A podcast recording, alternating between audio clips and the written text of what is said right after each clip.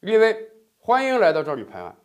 美国总统特朗普上台之后啊，叫嚣着要让制造业回归美国。可是啊，以往的节目中我们就跟大家聊过，到今天为止啊，不但制造业没有回归美国，反而我们看到的是大量美国现在的制造业还在出走美国。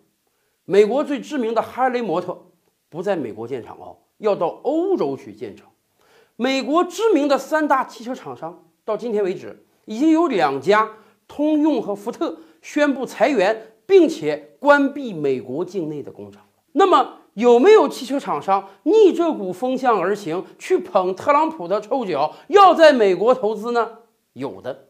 今天我们就来聊一个。长久以来啊，我们知道日本汽车厂商在美国活的是很滋润的，几乎打败了美国所有的竞争对手。我们就以本田为例吧，时至今日啊。本田汽车在全球卖的最大的市场还是北美市场，咱们中国市场还排第二呢。所以啊，自从听说特朗普希望制造业回归美国，啊，希望各大汽车厂商在美国加大投资之后呢，本田也很感兴趣。本田可能脑子发昏了，觉得特朗普真能给美国汽车产业带来一股春风呢。所以啊，在去年年中的时候。当各大汽车厂商纷纷准备撤离美国的时候，本田逆势而上，宣布在北美投资两点六七亿美元，也就是将近十八亿人民币啊，开设新的生产线来生产汽车。而且北美这很多人，包括中国大陆很多人，现在买车都爱买 SUV 啊。本田说不，我不多生产 SUV，我多生产轿车。我在北美市场就推我这个第十代雅阁，而且说了。北美市场是首发，先在北美卖，中国大陆市场都看不到。结果怎么样？现实打了本田一闷棍。第十代雅阁在美国上市到现在已经超过一年了，销售远远不及预期，甚至比第九代雅阁卖的都差，销售量比去年下降了十几个百分点。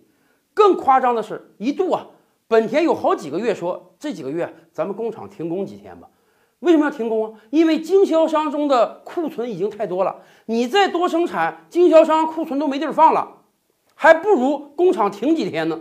按道理讲，一个新的车型出来的时候，经常是供不应求的，这个工厂加班加点生产还来不及呢。结果本田的新车在美国实在卖不出去了，只能让工厂停产几天。而且我跟大家讲，本田由于过于重视北美市场。忽略了国内市场，在国内它也吃亏了。好啊，第十代雅阁先在北美卖，先不在中国卖，以至于晚了将近一年之后，今年七八月份的时候，本田才把第十代雅阁拿到中国来卖。结果怎么样？大家都看到了。过去几个月，我们几乎看不到路上有新的第十代雅阁开过去。本田自己都统计啊，同样都是 B 级车。本田已经卖得越来越差了，已经干不过这个丰田的凯美瑞、大众的帕萨特，甚至于尼桑的天籁了。事实告诉大家呀，今天中国才是汽车产销第一大国，最好大家都把投资和规划拿到中国来，而不是听特朗普的放到美国去呀。所以本田现在也学聪明了，本田说他们已经准备再在中国开点生产线了，尤其要生产本田的高端品牌讴歌。为什么？因为本田的高端品牌讴歌长久以来一直是在北美生产的，在中国大陆卖那点儿也都是从美国进口的。可是由于众所周知的原因，今天消费者买美国运进来的车可要小心点儿，说不准什么时候这个关税又要调整啊。所以对本田来讲，如果想在高端市场占据一席之地，当然现在讴歌在中国高端汽车品牌几乎是没有一席之地的，它就必须。把讴歌放到国内来生产，这样一方面没有关税了，价格降下来了；另一方面，有可能针对国内的消费市场推出更新更好的设计，这样本田才有可能卖出它更多的车。而至于北美的投资呢，本田可以看看它的前辈福特和通用就清楚了。